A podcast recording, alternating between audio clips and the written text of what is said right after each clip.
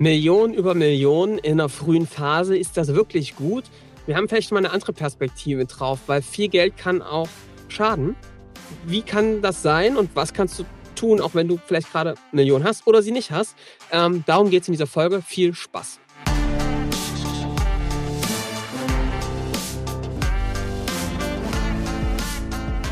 Willkommen zum Scaling Champions Podcast. Konkrete Tipps und Werkzeuge für die Skalierung deines IT-Unternehmens. Hier bekommst du komprimiertes Erfahrungswissen aus über 80 Skalierungsprojekten pro Jahr. Zusammengestellt von Johannes Rasch und Erik Osselmann. Und damit auch von uns ein herzliches Willkommen zum Scaling Champions Podcast mit Erik und Johannes. Hallo Johannes. Hallo, lieber Erik. Johannes, heute äh, eine kleine Fortsetzungsfolge, Skalierungsbullshit. Äh, ja. Damals schon mal eine Folge gemacht, also Skalierungsbullshit, Volume 2 heute, 2.0, wie auch immer. Warum du keine Millionen brauchst, Johannes, führ doch mal ein hier in eine Problemstellung, in den Rant, den wir heute hier finden. Ja, ja, also es ist eben ganz viel Bullshit unterwegs äh, da draußen und ich ähm, möchte gerne damit aufräumen, weil ich merke, dass viel Geld am Anfang oft auch total schadet und wir ähm, spüren, dass dadurch ganz viele Unternehmen entstehen, die ganz viel Geld auch verbrennen. Und das ist halt oft tatsächlich Geld von Friends, Families, Angel-Investoren, ähm, was echt schwierig ist zum Teil. Und deswegen möchten wir heute mal darüber reden, wie kann man denn verantwortungsvoll damit umgehen und wie, wann hilft denn Geld eigentlich in so einer Phase, wenn man wirklich ein skalierendes Unternehmen aufbauen will? Ja. Und brauche ich denn überhaupt die Million? Ja, ähm, mhm. darum soll es halt gehen. So, Erik, wir fangen eigentlich einfach mal an und es kann direkt mal losgehen. Ich, warum ist das so wichtig? Weil ich doch von vielen höre, die sagen, wir können nicht skalieren, weil wir einfach nicht das ganze Fuck you Money haben. Ne? Wir haben nicht mhm. die ganzen Millionen wie die ganzen ähm, Tech-Companies, ähm, die eben so krass gefoundet sind, ähm, da eben so durchzuziehen. Und warum ich das Bullshit finde, ist, es gibt so viele Beispiele.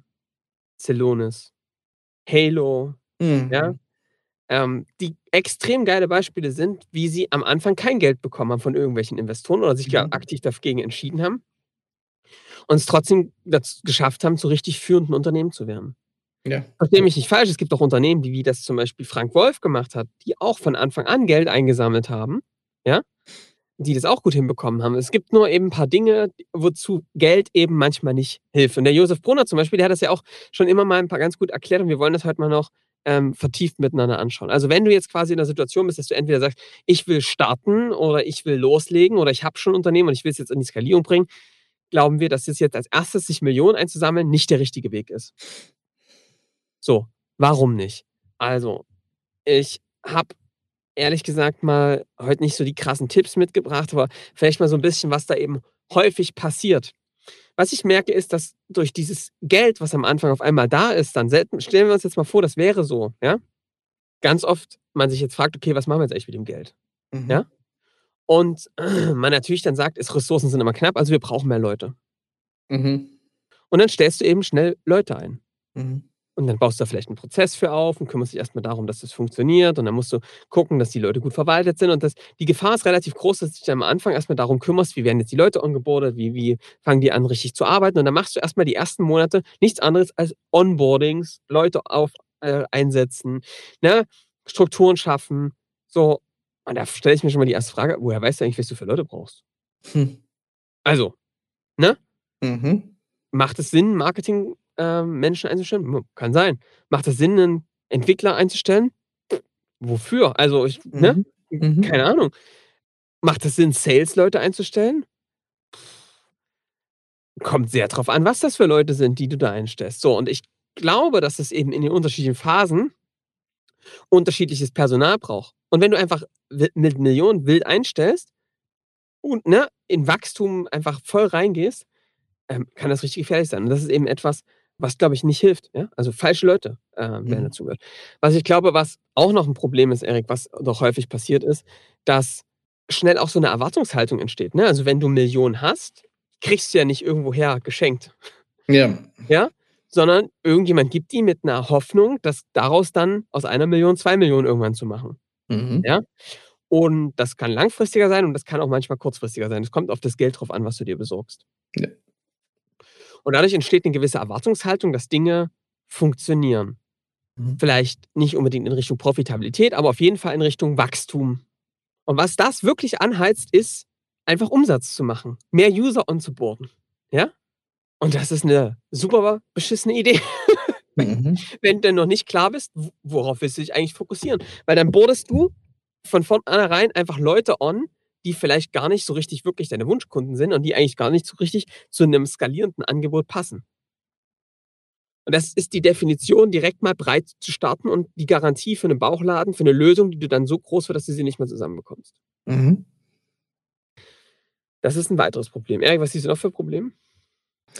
Ich glaube, dass du mit mehr Geld, das ist immer, geht immer an die Öffentlichkeit und damit wächst du auch intern, wachsen so bestimmte Erwartungen an dich auch. Also, ne, es kann sein, Mitarbeiter, die lange Pay Gap einfach hingenommen haben, auch ohne da groß äh, zu murren, weil sie einfach das große Ziel gesehen haben, werden unglücklich. Ähm, ja. Es kann sein, ähm, warum äh, hat jetzt nicht jeder ein neues MacBook? Warum ist das Büro noch so klein? Also, mhm. das, das spricht, du gibst viel Geld aus, wenn du das Geld hast, äh, für Sachen, die eigentlich ziemlich unnötig sind, weil dein Erklärungsspielraum dafür, warum es jetzt so ist, der wird halt kleiner, wenn das Geld da ist. Und das mhm. ist halt blöd. Und das ist halt auch, das macht ja auch eine Front. Auch natürlich kannst du da gute Argumente finden, warum das so ist.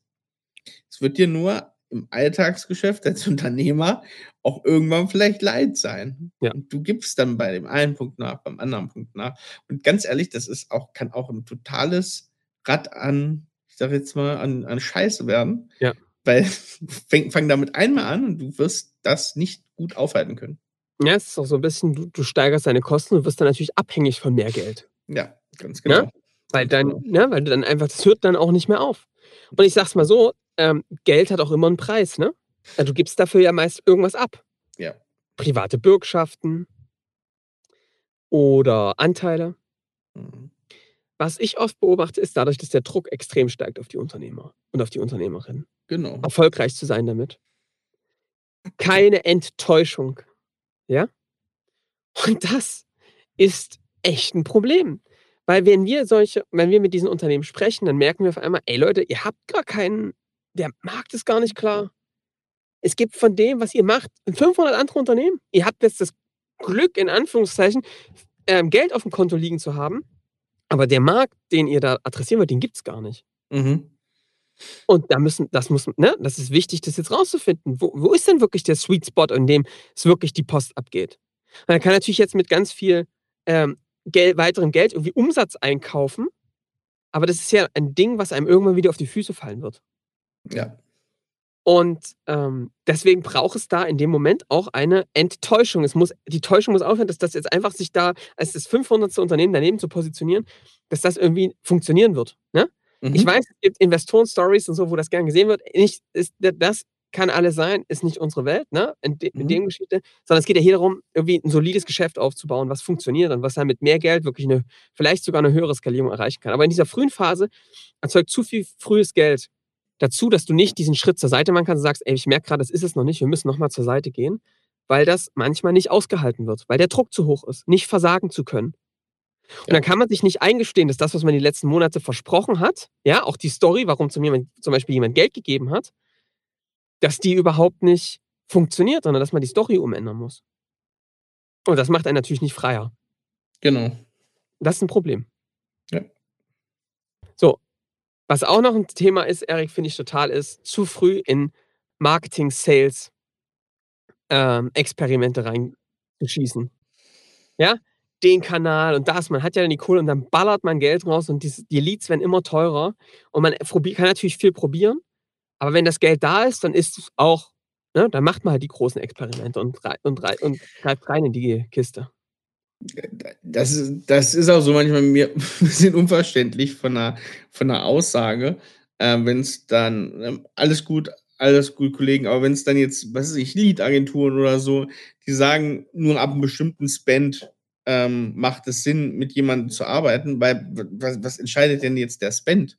Es entscheidet doch am Ende, entscheiden doch die Kosten per Lead und wie viel kann ich davon abarbeiten. Also ja. zu sagen, ich weiß schon, ich verwende das Geld für, für, den, für den Spend, weil ich jetzt überhaupt nicht weiß, was das mich überhaupt kostet, sowas. Ne? Ich habe vorher die Experimente nicht auf so einer, auf so einer Stufe gefahren. Und ganz ehrlich, das ist kein, kein effektives Arbeiten mehr. Ja, du bekommst die Leads, wenn du richtig coolen Spend hast, irgendwie schon raus. Aber dann ist man auch da wieder, dass man ein System baut, was Geld kostet, was mit einer Schlankheit und einer Effizienz, mit einem guten Prozess, Crowdhacking und so weiter, ähm, unglaublich sattelfest, stabil und klar wäre, haue ich mir da wieder was drauf, was einfach nur Geld kostet und dass es das müsste. Ja. Das ist auch wieder, weil du kein, du findest einfach mit zu viel Geld manchmal nicht richtig diese regulatorischen Sachen, die dir dabei helfen, das effizient und gut zu machen. Ja.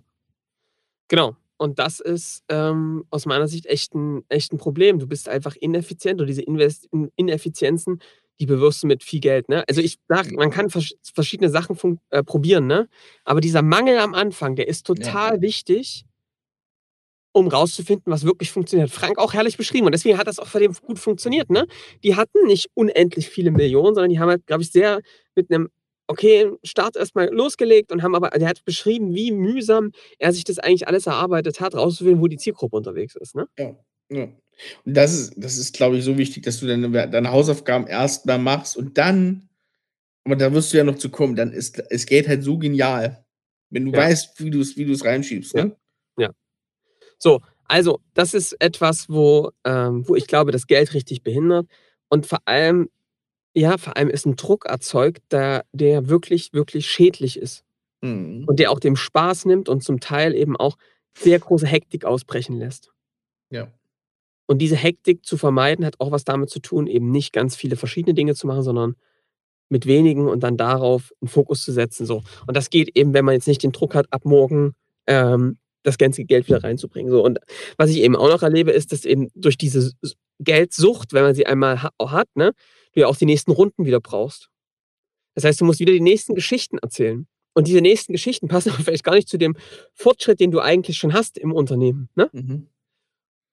Und dann baust du dann ein Konstrukt auf, was wirklich, ähm, was, wo der Druck immer, du kommst dann irgendwann auch nicht mehr aus der Geschichte raus. Ja. So. Und kannst irgendwann auch, Erik, und das finde ich eigentlich der wichtige, gar nicht mehr so richtig offen reflektieren, was läuft denn eigentlich gut und was nicht. Ja. Weil, ne, du kannst, geht ja nicht. Du hast ja, du erzählst ja allen immer eine ganz andere Story. Und das ist wirklich so verfahren, dass manche einfach wirklich uns auch im, im, dann in dem persönlichen Gespräch manchmal sagen, ey Leute, ich krieg das, so funktioniert es nicht. Ich weiß es auch, aber ich kann diese Story nicht auserzählen, weil dann fällt hier, bricht hier was zusammen. Und das ist eine Dramaturgie, dafür möchten wir eigentlich jeden schützen. Ja, und vor allem, äh, das liegt ja auch dran, wenn man das mal kurz äh, sich anguckt, das liegt ja dran, weil diese Beispiele, die ich immer ranziehe, um zu sagen, ja, aber da ist es doch auch so und da wird doch auch viel Geld und die haben die und die Burnrate. Ja. Man muss sich mal klar machen, dass die meisten Fälle, äh, also die meisten Fälle, von denen man das hört, sind ganz oft B2C-Modelle. die haben einfach die Jahre äh, so existiert. Ne? Also ich finde, ich, kann jeder lesen, Stichwort Gorillas, ähm, kann, glaube ich, jeder gerade im Handelsblatt und etc. lesen, was da gerade äh, los ist. Das liegt natürlich dran, weil, weil das übersetzte Systeme sind. Ne? Die gab es schon in, der, in den USA, in der Türkei. Man braucht eine Marktherrschaft. Na klar, muss ich dann viel Geld drauf schießen. Das macht keinen Sinn. Da muss ich leider mit viel Geld lernen zu laufen. Ja. Das passiert aber in den seltensten Fällen im B2B-Geschäft. Gerade im gut positionierten B2B-Geschäft. Mhm.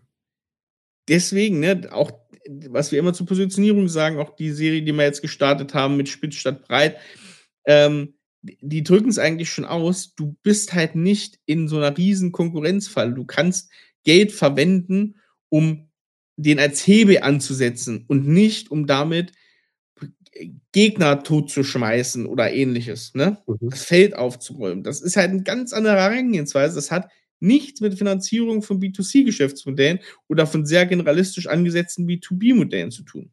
Ja. Ne, das ist, glaube ich, auch nochmal wichtig zum Verständnis einfach. Ja.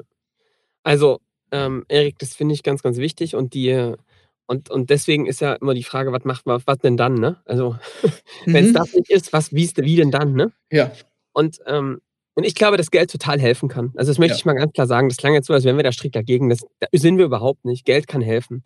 Man kann dem Geld zum Beispiel helfen. Also, was zum Beispiel ich sinnvoll finde, ist, man hat manchmal neben dem Tagesgeschäft so eine Idee und sagt, wir brauchen jetzt einfach mal ein dediziertes Team, was sich damit beschäftigt. Das finde ich eine gute Idee sich diesen Freiraum auch zu erkaufen und dafür ein Budget zu haben. Oh ja, das jetzt kommt, ob man sich das von extern holt. Hm? Ich würde es immer ein bisschen, wenn es irgendwie geht, zu vermeiden, weil du natürlich dann schon wieder eine Erwartungshaltung an etwas hast. Aber wenn du sagst, ey, das ist mir das wert, dann hol dir da ne, Geld von außen, ne, wenn du jemanden findest, der das macht. Zu sagen, ich habe hier ein Team von zwei, drei Leuten, die haben nur die Aufgabe, die Nische noch klarer rauszufinden. Sales, Marketing, Product, ein Team, ja, und die finden das raus und bauen das mal prototypisch gemeinsam auf und fangen an, die ersten Kunden darauf zu gewinnen, ja, Cases aufzubauen. Finde ich eine super Geschichte, ja? Dafür Geld zu haben. Und zu sagen, und wenn das bewiesen ist, dann kriegt ihr mehr Geld. Ja. Ja? Ja. Und es ist aber auch nicht schlimm, wenn ihr es nicht beweisen könnt, weil dann geht ihr einfach wieder zurück, zum Beispiel in das Team. Ja. Ja? Nicht, dass das dann die Story sein muss, dass das dann unbedingt funktionieren muss, ja? ähm, weil dann ist auch eine Riesengefahr. Mhm das ist das eine, worum ich glaube, das Geld hilft. Was, wo Investoren total helfen können, ist, dass, glaube ich, viele, und das ist ja nicht ein richtig guten Gedanken, sich vor allem Investoren halt, ja, wegen des Geldes und des Buy-ins und des Commitments. Und das Geld hilft natürlich auch, wenn man es sinnvoll einsetzen kann, aber vor allem, um einen Zugang zur Zielgruppe zu finden. Das ist aber wichtig zu tun, wenn man Klarheit hat, wer ist denn eigentlich diese Zielgruppe und was ist denn da eigentlich los bei der Zielgruppe? Was brauchen die eigentlich und wie muss unser Angebot dafür aussehen? Ja? Also das heißt, ähm, da kann ich nur sagen, auch da hilft wieder Geld, aber vor allem Investoren mit dem Zugang zur Zielgruppe. Also es hilft total, sich zum Beispiel, wenn man jetzt in der Zielgruppe Notare unterwegs ist, ja, sich entweder einen, einen Zielgruppensitzpartner, der auch in den Notaren unterwegs ist, oder einen Verband oder wirklich eine, eine Gruppe von Notaren als Investor mit reinzuholen. Mhm. Und, und, natürlich, wo das natürlich auch hilft, ist also Zielgruppe ist der eine Punkt bei, bei Investoren, hilft natürlich aber auch, ne, wenn, wenn ich jemanden habe, der viel auf nischige B2B-Softwarelösungen unterwegs ist, dann, ne, der das ein paar Mal hochgezogen hat, dann immer den zu nehmen, ne? Das hilft natürlich auch. Ja. Einfach die Erfahrung. Genau. So, also das, klar, da glaube ich, kann Geld euch total helfen. Und natürlich, Erik, wann kann denn Geld noch helfen? Wenn ich weiß, zu wie viel Euro ich ein Lead generiere, der dann mein Kunde wird. Ja. Total. Weil, also das kann jetzt wirklich über Ads sein, das kann aber auch über ähm, Events sein.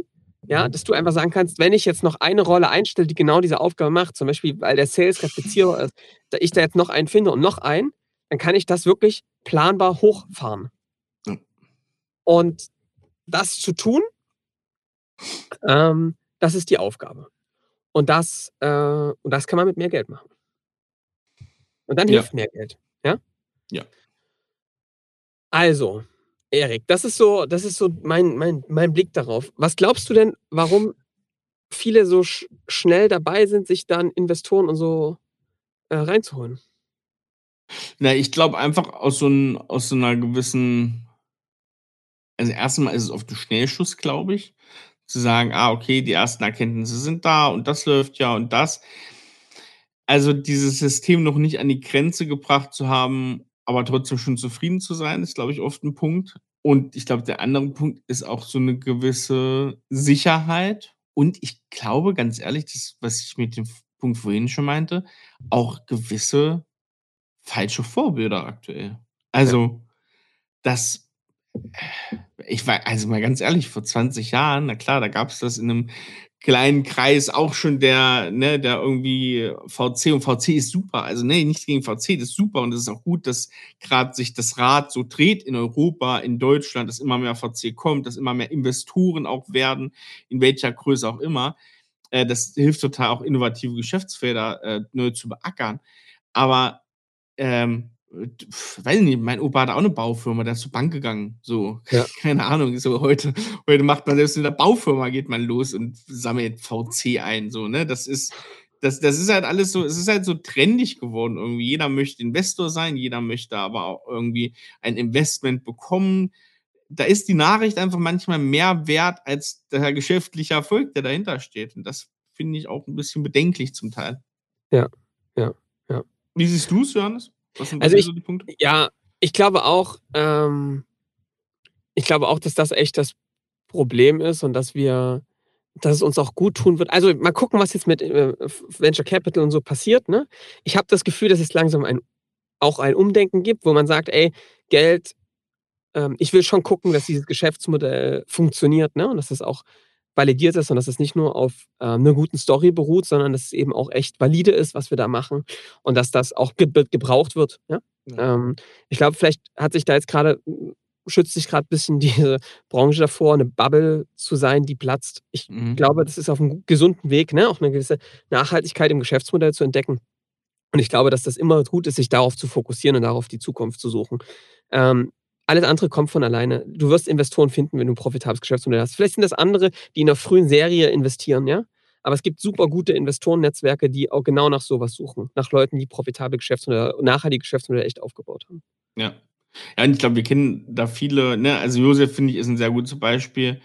Äh, die halt auch ganz anders rangehen, die viel holistischer an die Sache rangehen, die sehr strenge Kriterien anlegen, für was sie ähm, Geld ausgeben. Ja. Ich glaube, genau mit solchen Investmentverhalten, auch von Investorenseite, ist das total der richtige Ansatz und total der richtige Weg, da auch voranzugehen. Also, Erik, ich würde sagen, ähm, ähm, meine Zusammenfassung ist wirklich, ähm, zu frühes Geld kann wirklich schaden.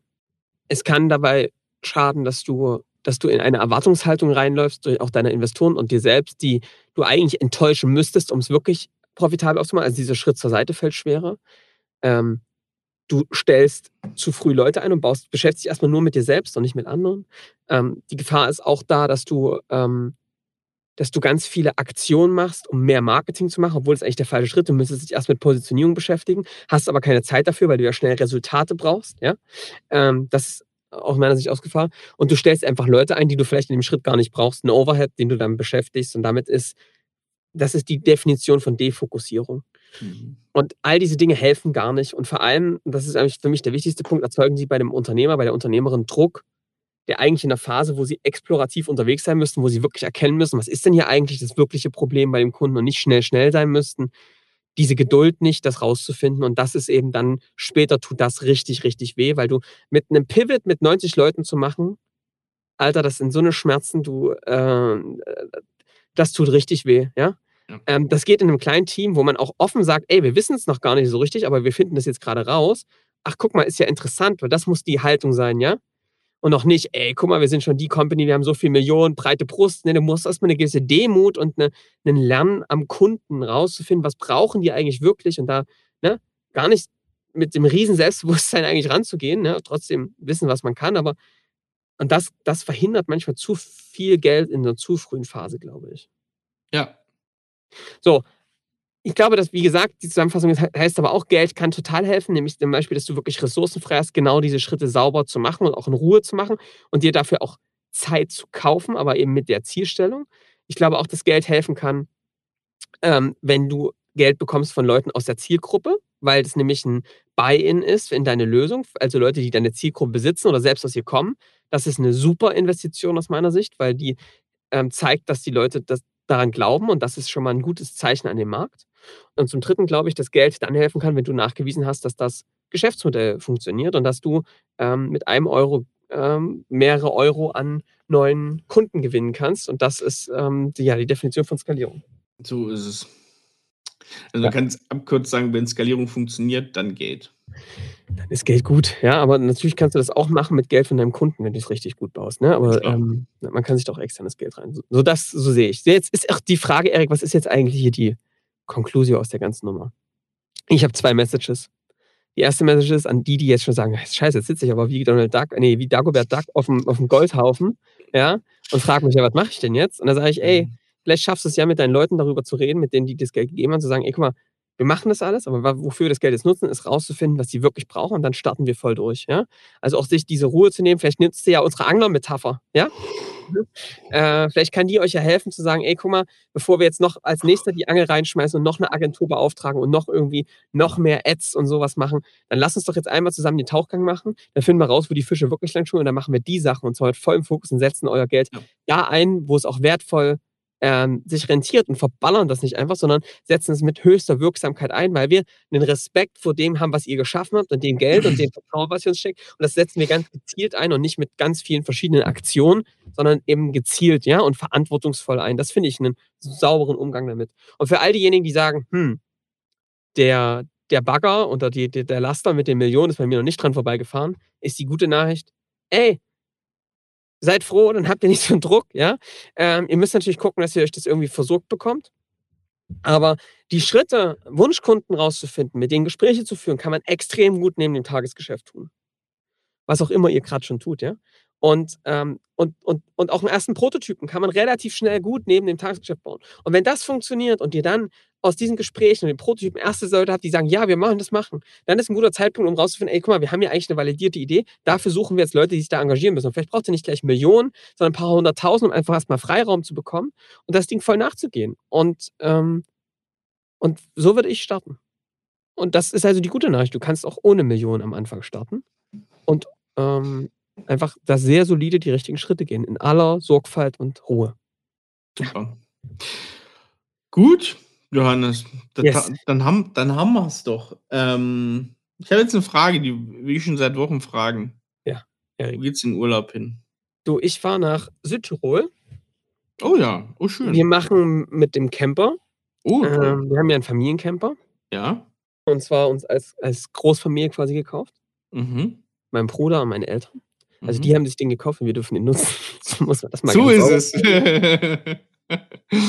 äh, und das ist total super, ähm, weil es ähm, echt, ich habe, wir haben halt gelernt, so das Rumfliegen und so, das ist nicht nur aus, ja, also ich finde, das machen wir auch, aber das ist, ähm, ich glaube, mit Kindern ist es einfach, also für uns ist das, bringt das weniger Entspannung rein ah, in der aktuellen Phase, als wenn wir einfach uns mit so einem Wohnmobil und so einem kleinen Heimathafen äh, rumbewegen und, äh, und damit quasi ziemlich beweglich sind und auch flexibel.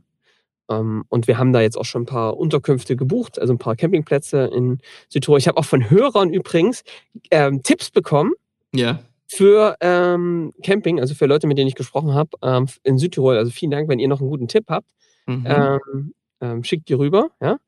Und wir haben dann also schon mal Campingplätze und werden dann einfach dort uns Südtirol angucken. Ich bin ja ein großer Italien-Fan und dann wollen wir mal ein bisschen so die äh, norditalienische Küche mal äh, erkunden. Sehr gut. Wo geht's denn bei dir hin, Erik? Sage ich dir gleich einen Tipp noch. Ja. Du fährst auf jeden Fall ins Paradies vom äh, Alois Lackeder. Das ist das Restaurant sozusagen mit Weinhandlung vom, vom Weinguss Lackeder. Und da isst du ein paar Pasta mit ähm, Radicchio. Radicchio Sahnesoße. Großartig. Großartig. Ja? ja, und dann schickst du mir ein Bild und ich kann in Erinnerung schwelgen. Ja, dann haben wir auch schon die Kulinarik geklärt. Also es liegt auf dem Weg. Liegt auf dem Weg. Nee, mhm. wir, wir, ähm, wir fliegen tatsächlich. Ähm, ist, ja, Fly-Shaming, ne? Es ist, äh, wir, wir fliegen nach, nach Griechenland. Ähm, und ja, da freue ich mich aber auch drauf. Auch kulinarisch, äh, glaube ich, ganz gut. Mykonos und Paros. Mhm. Ähm, da werde ich viel Fisch und Muscheln und sowas essen und einfach mal auch so zwei Wochen schön entspannen. Schön viel am Pool liegen, am Meer. Wird brütend warm. Ich habe schon gehört, so da wird es durchaus, so kann es mal so 40 Grad werden, so Ende Juni. Ähm, ich habe schon ein bisschen Sorge, aber ich werde es schaffen.